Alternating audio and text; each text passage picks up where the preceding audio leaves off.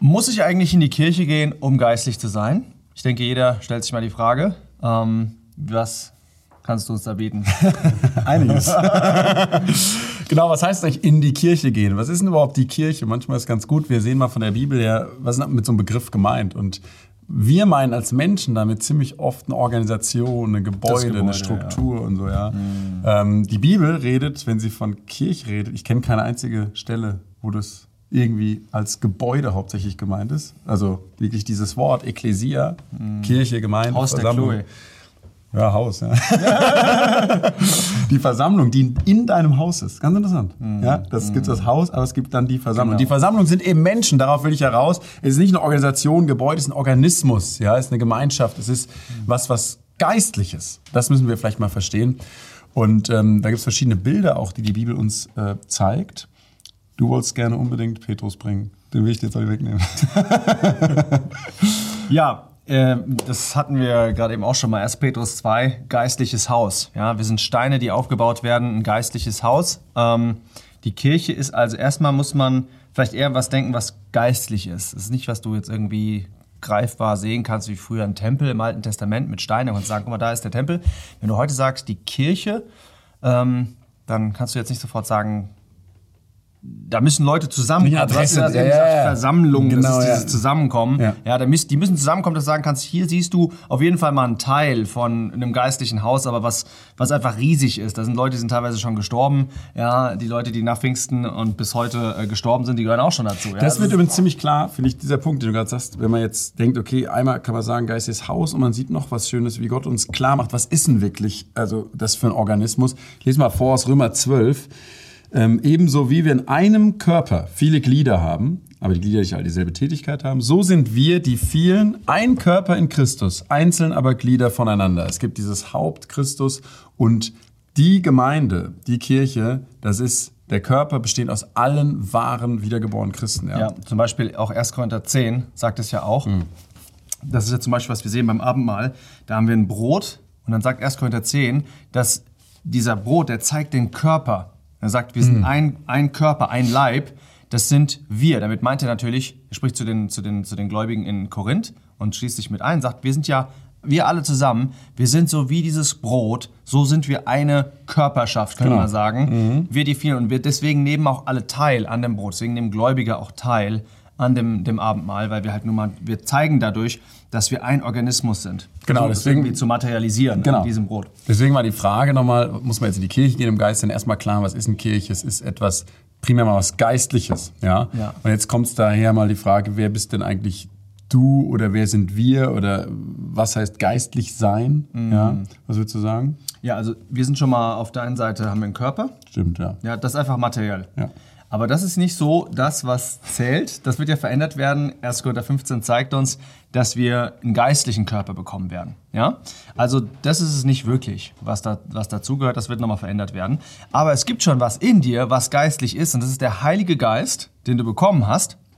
Römer 8, Vers 9 sagt, dass wir nicht mehr, was unsere Identität angeht, im Fleisch sind. Ja, sondern wir sind im Geist, aber das nur, da wird gesagt, wenn der Geist Gottes in euch wohnt. Wenn wir den Heiligen Geist haben, Wiedergeburt, ja, wir haben uns bekehrt, wir haben den Heiligen Geist bekommen und dann sind wir in unserer Identität im Geist. Okay, aber jetzt okay, aber wie geht das jetzt? Also gibt es jetzt nur äh, braucht man dazu irgendwie die Kirche, um dieses um dieses Leben zu haben, um dieses geistlich zu sein, ja? Also auf der einen Seite können wir mal auf, jeden Fall sagen nein, oder? Also es hat mit mit Kirche, wie wir Menschen es verstehen, hat es erstmal nichts zu tun, oder? Mit Gebäude und so weiter? Nee, also das Leben, was wir haben, ist nicht auf, also schon mal dem Gebäude überhaupt nicht. Mit dem Gebäude gar nicht, ja? Also das ist ja erstmal, was man daran denkt. Ja. Aber auch die Gemeinschaft muss man jetzt wie soll man sagen, also muss man jetzt einfach erstmal Teil irgendeiner Gemeinschaft von Menschen werden, damit man dann dieses, dieses geistlich werden, dieses im Geist sein, dieses neue Leben zu haben, was Gott schenkt. Ja, das wird ja teilweise sogar gelehrt ja. in Kirchen. Ja? ja? Wenn du Teil der Kirche bist, dann hast du Leben, aber es ist ganz klar, der Jesus hat gesagt, ich bin gekommen, damit sie das Leben im Überfluss haben.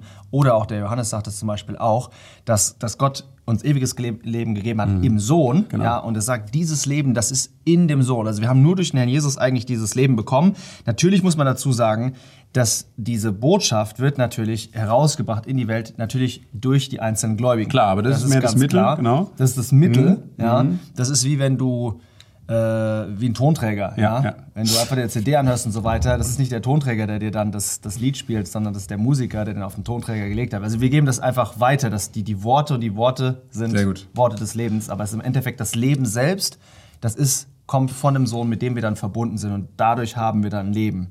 Es, mir wird gerade noch was bewusst, wo du sagst, Mensch, manche sagen ja auch, man muss erst in irgendeine Gemeinschaft, und so, also quasi über diesen Weg horizontal geht es dann ins Vertikale. Ja, ja? Dann kommst ja. du auch dadurch zu Gott und so. Wir verwechseln dann manchmal Sachen. Dadurch wird es auch alles so unklar. Dieser mhm. Zusammenhang von Kirche gehen und, und Leben als Christ. Dann kann man zum Beispiel auch sagen, ja, du musst zum Beispiel erst getauft sein oder musst dann in, in eine Gemeinde reingebracht sein durch die Taufe, mhm. durch so bestimmte ja, Sachen. Ja, mein, aktuell, ja, ja, weißt du, mhm. was, was, was sagt Gott dazu? Weil mir fällt gerade ein, gerade bei Thema Taufe, dass er in 1. Korinther 12 steht, dass wir getauft sind durch den einen Geist zu einem mhm. Körper, in diesen Körper rein. Ja. Aber das ist die Taufe mit dem Heiligen Geist, dass jeder von uns den mhm. Heiligen Geist bekommt. Ja, haben wir mal übrigens ein Video gemacht. Wir können das jetzt nicht alles noch, also was das genau ist. Aber es zeigt einfach, zwischen dir und Gott passiert was. Du glaubst, Gott schenkt dir dann, Epheser 1, ja, nachdem ihr geglaubt habt, schenkt dir den Heiligen Geist. Ja, und diese, dieses, dass der Geist in dir, dadurch wirst du auch zugefügt, dann in eine Gemeinschaft. Also es fängt unbedingt an ja. mit dieser persönlichen Beziehung zu Gott. Und das bringt dich dann auch, und das ist vielleicht ein bisschen Übergang, braucht man jetzt gar keine Kirche, braucht man gar keine Gemeinschaft? Ja, Was ist jetzt mit der Gemeinschaft? Ist, man könnte jetzt, wenn man so zuhört, könnte genau. man einfach denken, ja, okay, super individualistisch, ja, jeder macht einfach nur seine, hat seine Beziehung, hat seine Beziehung, jeder hat seine Beziehung persönlich mit Gott, ja, und das ist ja völlig äh, dann unwichtig, dass man irgendwie äh, Gemeinschaft hat. Das ist nicht so. Nee. Genau. Nee, das ist nicht so. Da sagt uns die Bibel was anderes.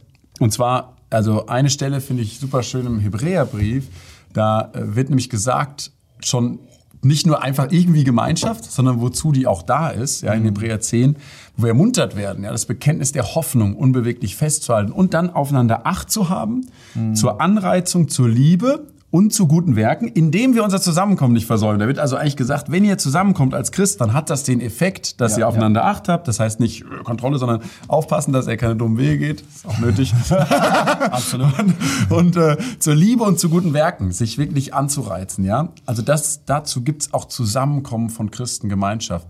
Und es gibt mehrere Stellen jetzt in der Bibel. Vielleicht ganz kurz zu dem Punkt. Unbedingt, ja. Wenn du ähm, denkst, ich würde mir gerne diese Hoffnung vor Augen haben, zum Beispiel ähm, dass Jesus Christus kommt. Mhm. Ähm, zum Beispiel, wenn ich, ich würde mehr gerne ja, mehr Liebe spüren für den Herrn, vielleicht auch für meine Mitmenschen. Ähm, ich würde mehr fortschreiten in guten Werken. Ja. Denk vielleicht mal darüber nach, wenn du zu Hause auf deiner Couch sitzt die ganze Zeit, dass es vielleicht auch damit zusammenhängt, mal wirklich in eine Gemeinde zu gehen. Das heißt, in eine Gemeinde, damit meine ich mit, mit, mit Christen zusammenzukommen und so wie wir das heutzutage ausleben, hat es meistens auch damit zu tun, dass man irgendwo in ein Gebäude geht. Ja. ja.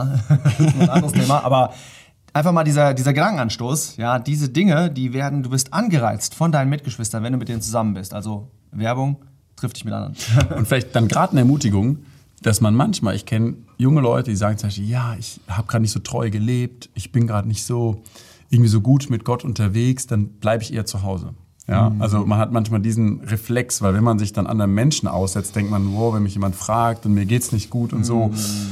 Und dieses Zurückziehen ist genau das Falsche, weil Gott ja sagt, wenn wir zusammenkommen, dann führt es halt dazu, dass wir uns wieder hochziehen gegenseitig. Deswegen, also in jeder Situation, in der du bist, mach das. Und die Bibel ermutigt, da gibt es eben auch ein paar andere Stellen, zum Beispiel Paulus in der Kirchengeschichte, ein ganz frühes Beispiel, der war auf der Missionsreise und der ist dann in Troas und dann steht in Apostelgeschichte 20, als wir versammelt waren, um Brot zu brechen. Also da war zum Beispiel ein ganz konkreter Anlass, dass sich als Christen getroffen haben, um das Abendmahl zu haben. Mhm. Ja, oder 1. Korinther 11, Vers 18, wenn ihr als Gemeinde, wenn ihr als Versammlung zusammenkommt. Das war ein bisschen anders, als wenn ihr einfach nur gegessen habt. Ja, das ist auch Gemeinschaft, aber es gab auch wirklich Zusammenkommen zum Gottesdienst sozusagen, um das Mahl des Herrn zu feiern. Oder erst kommt der 14. Wenn ihr zusammenkommt, dann kommt ein Ungläubiger rein, steht da, ja? Das ist auch eine Situation. Da seid ihr als Christen versammelt und es passiert was, dass jemand was sagt zur Auferbauung von euch.